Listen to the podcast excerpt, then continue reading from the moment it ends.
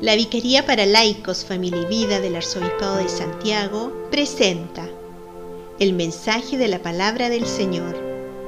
A partir de la palabra escrita en el Evangelio, nuestro diácono Ronald Salvo nos invita a meditar y contemplar a través de un mensaje mensual sobre las distintas formas de cómo y con quién podemos hacer viva la palabra del Señor. Comenzamos con el mensaje de este mes Mensaje mes de enero del año 2022, número 242. Palabra de Dios. No tomarás en vano el nombre del Señor tu Dios. Acuérdate del sábado para santificarlo. Honra a tu padre y a tu madre para que vivas muchos años en la tierra que el Señor te va a dar. No matarás. No cometerás adulterio no robarás, no darás falso testimonio contra tu prójimo. No desearás la casa de tu prójimo, ni su mujer, ni su siervo, ni su sierva, ni su toro, ni su burro, ni nada de cuanto le pertenezca. Libro del Éxodo, capítulo 20, versículos 7, 8, 12 y 17. Reflexión. Cuando el pueblo de Israel es liberado del poder de Egipto por la acción de Dios mediante su siervo Moisés y llegan al desierto a los pies de la montaña del Sinaí, el Señor mediante su siervo Moisés da ciertas instrucciones al pueblo con la promesa de que si ellos se mantienen fieles a Él, no haciéndose ídolos particulares a los que rendían culto como lo hacían los egipcios, establecerá con ellos una alianza Moisés es el portavoz de las palabras de Dios, la que transmitió al pueblo diciendo, Si me obedecen fielmente y guardan mi alianza, ustedes serán el pueblo de mi propiedad entre todos los pueblos, porque toda la tierra es mía, serán para mí un reino de sacerdotes, una nación santa. Con este fin, les entrega sus mandatos para que conforme a ellos pudieran vivir en armonía, poniendo al Señor al centro de su vida. Conocemos la historia de cómo este pueblo le fue infiel después de todas las demostraciones recibidas de su poder, con el que había hecho frente a los egipcios hasta liberar a este pueblo que se rebelaba una y otra vez frente a su santa voluntad. Hoy, esos mandatos siguen teniendo vigencia y esta vez nosotros que decimos seguirle, continuamos revelándonos ante sus disposiciones. Pregunta, ¿lo hemos puesto al centro de nuestra vida? ¿Cuántas familias pueden asegurarlo que sí lo han hecho? Cuando vemos a tantos jóvenes que se pierden y vagan sin rumbo, buscando una luz que el mundo no les puede entregar, pensando que si estuvieran con el Señor, sí podrían ver la luz en medio de las tormentas del diario vivir y podrían arribar a un puerto seguro. Pero, ¿quién les puede orientar si ya los adultos han perdido el contacto con la fuente de la vida?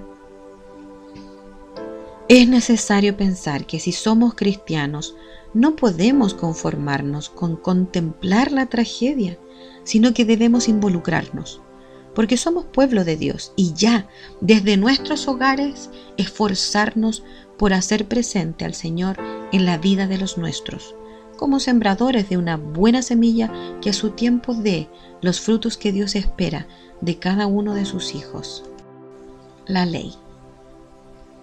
La ley representa el conjunto de normas y preceptos dictados por quienes representan la autoridad competente en una comunidad y que está aprobada por la mayoría.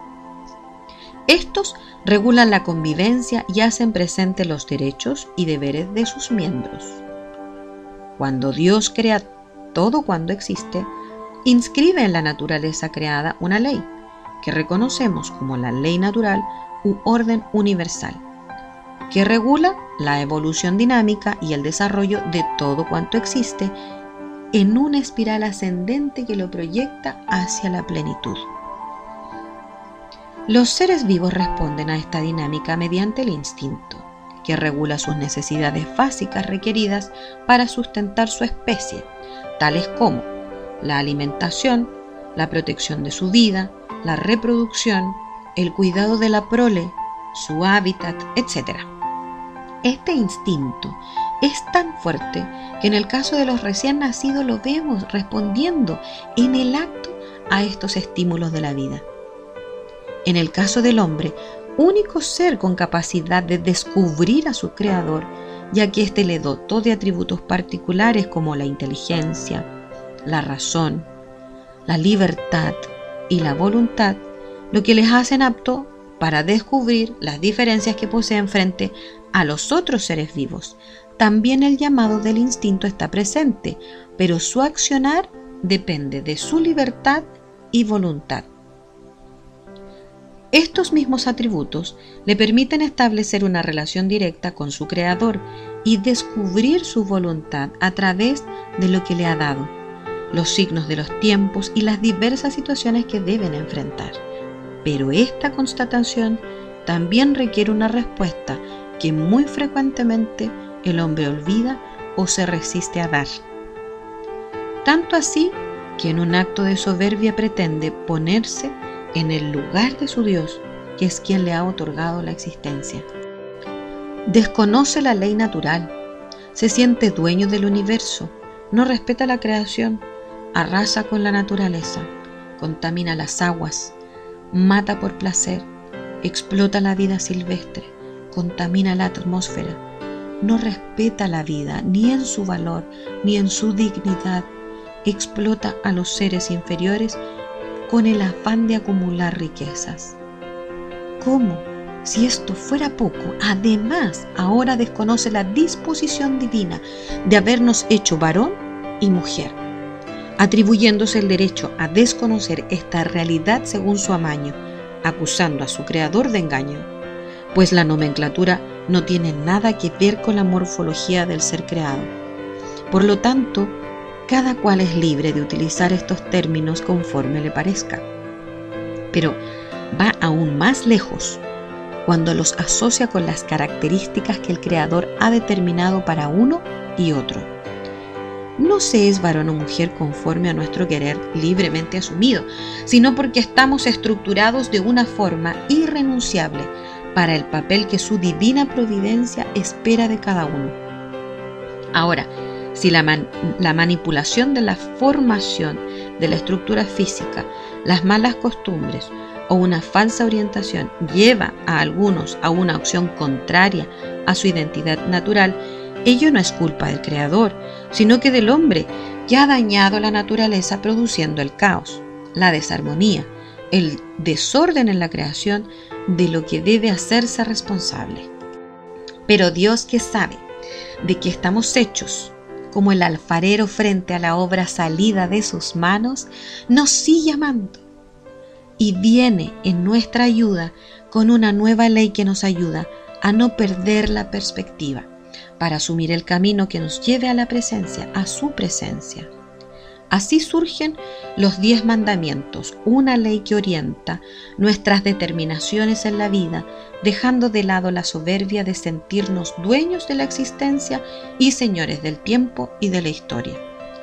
Estos diez mandamientos, que más que mandatos, son normas que nos ayudan a no perder la perspectiva, poniéndonos una escala de valores que no atenta contra nuestra inteligencia o razón, porque si nos ha dado el ser, lo mínimo que podemos hacer es ser agradecido y reconocerlo.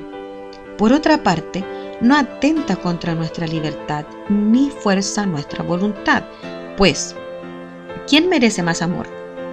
Sino aquel que llega al extremo de darlo todo por amor, sin pedir nada a cambio solo para liberarnos de la esclavitud del mal en el que libre y voluntariamente nos hemos dejado atrapar por el príncipe de las tinieblas.